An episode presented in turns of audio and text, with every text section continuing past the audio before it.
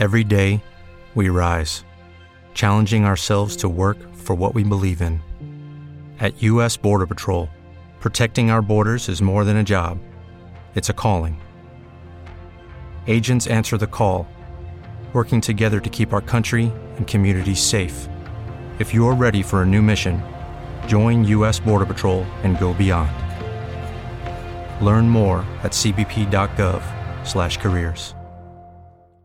Estás escuchando la cara B de Vino para Camaleones. Camaleón, qué alegría que me acompañes aquí en la cara B de tu podcast favorito. Vino para camaleones. Bueno, espero que lo sea. Si, si estás apuntado o apuntada aquí, es que seguro está entre tus favoritos. Así que ya sabes que sin tu apoyo esto, todo esto no sería posible. Además te digo, no te vayas porque en breve la liamos y tú, si estás aquí en la cara B, vas a estar dentro seguro. Bien, si no has escuchado el programa en abierto, quizá, Camaleón, sería prudente hacerlo antes de este, aunque bueno, haz lo que te dé la gana, por supuesto. En este episodio hemos hablado sobre la famosa clasificación de Burdeos de 1885. Sí, sí, ya sé, ya sé que la conoces.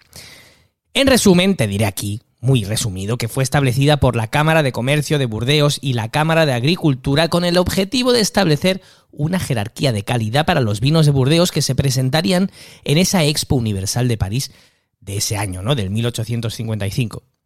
La clasificación incluía principalmente a las bodegas del Médoc y a una de Graf, Chateau Haut-Brion. Esto lo he obviado en la otra cara para darle un poquito más de continuidad a la historia. Y se basó en factores sobre todo como la reputación, la calidad, eso, es, eso menos, y sobre todo el precio de los vinos. Eso sí, reputación y precio, ¿eh? Ojo, en ese momento les funcionó.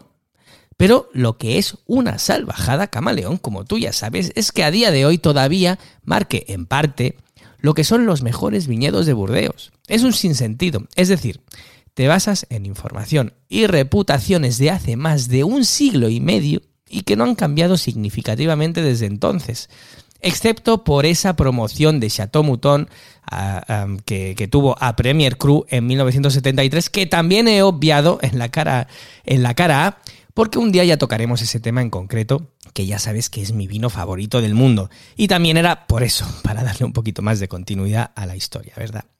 Pero bueno, aquí en la cara B hay que comentarlo todo, coño. Pues bien, esto significa que, bueno, esta clasificación no refleja la calidad y ni el trabajo actual, por ejemplo, de las bodegas, ¿no? Lo que puede llevarnos a nosotros, a los consumidores, a confiar en una clasificación que puede, desde luego, no ser representativa de la situación actual de cada bodega. Y de hecho, Camaleón, esto pasa en ambos caminos. O sea, hay bodegas como Chateau Palmer, Linsbach o Chateau Mongoose eh, que están, por ejemplo, en la tercera, en la quinta y en la segunda fase respectivamente, que sin duda tienen pues prestigio como para merecer mejor clasificación, ¿no? Y hacen vinos espectaculares. Pero también pasa en el camino de vuelta, es decir, que hay otras que no voy a nombrar porque ya son muchas, de hecho, muchas otras que no deberían ni estar en esa lista.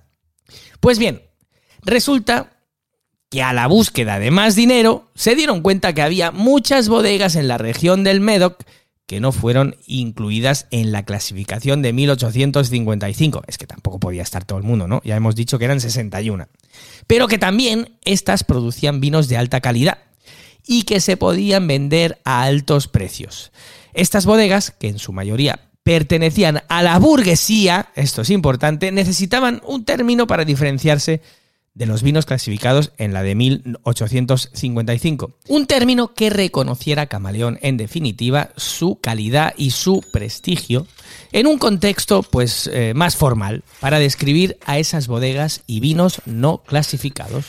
A esos chateaux fuera de la clasificación original de 1855 pero con aspiraciones de calidad, prestigio y sobre todo de show me the money, se les llamó Cru Bourgeois a partir de ahora, Cru Bourgeois para no hacerme daño.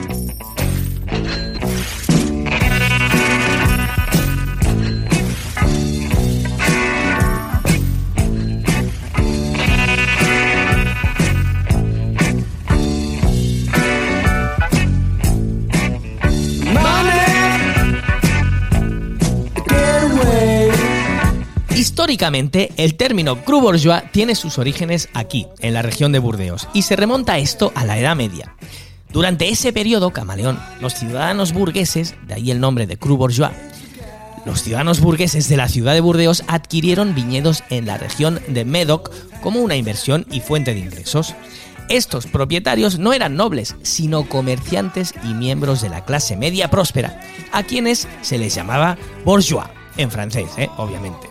Sus viñedos y vinos producidos llegaron a ser entonces conocidos como cru bourgeois.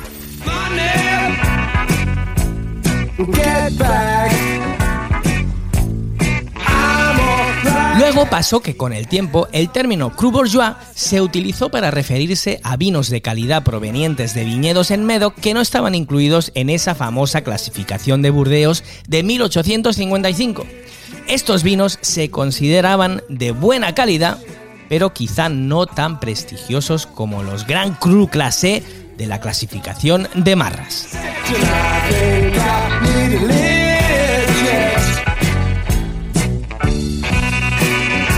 Fue Camaleón en 1932 que se creó otra clasificación, esta vez no oficial y esta vez de los Cru Bourgeois.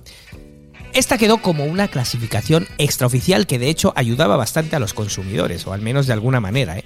Así que para hacerla mejor, hacerla mejor para los consumidores, en el año 2000 la Federación de Cru decidió revisar esta clasificación antigua del 32 y establecer una nueva lista, esta vez sí oficial. Este proceso Camaleón fue liderado por un panel de expertos independientes, estos que llaman eh, los catadores, eh, que evaluaron los vinos de las bodegas candidatas. La nueva clasificación fue anunciada en 2003 e incluía, atención, 247 chateaux, divididos en tres categorías originales. No tenían bastante con hacer una clasificación que tenían que dividirla dentro, ¿no? Eran 151 Cru Bourgeois, 87 Cru Bourgeois superiores y 9 Cru Bourgeois excepcionales. Pues bien, poco duraría la alegría, camaleón. Como suele pasar en estas cosas, fueron los mismos productores que se tiraron de los pelos unos a otros. Ojo, de los pelos de los huevos, ¿eh? Que aquí, que aquí nadie va con tonterías tanto los que estaban en una posición inferior como los que no estaban ni siquiera en la lista, pues imagínate, estos pues se enfadaron mucho, ¿no? Hubo una corriente de demandas que llegaron a juicio en 2007 y fue cuando un tribunal francés anuló la clasificación por dos razones principales.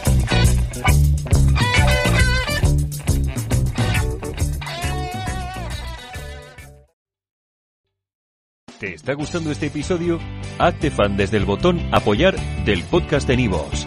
Elige tu aportación y podrás escuchar este y el resto de sus episodios extra. Además, ayudarás a su productor a seguir creando contenido con la misma pasión y dedicación.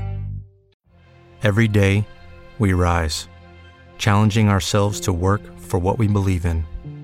At U.S. Border Patrol, protecting our borders is more than a job, it's a calling. Agents answer the call, working together to keep our country and communities safe. If you're ready for a new mission, join U.S. Border Patrol and go beyond. Learn more at cbp.gov/careers.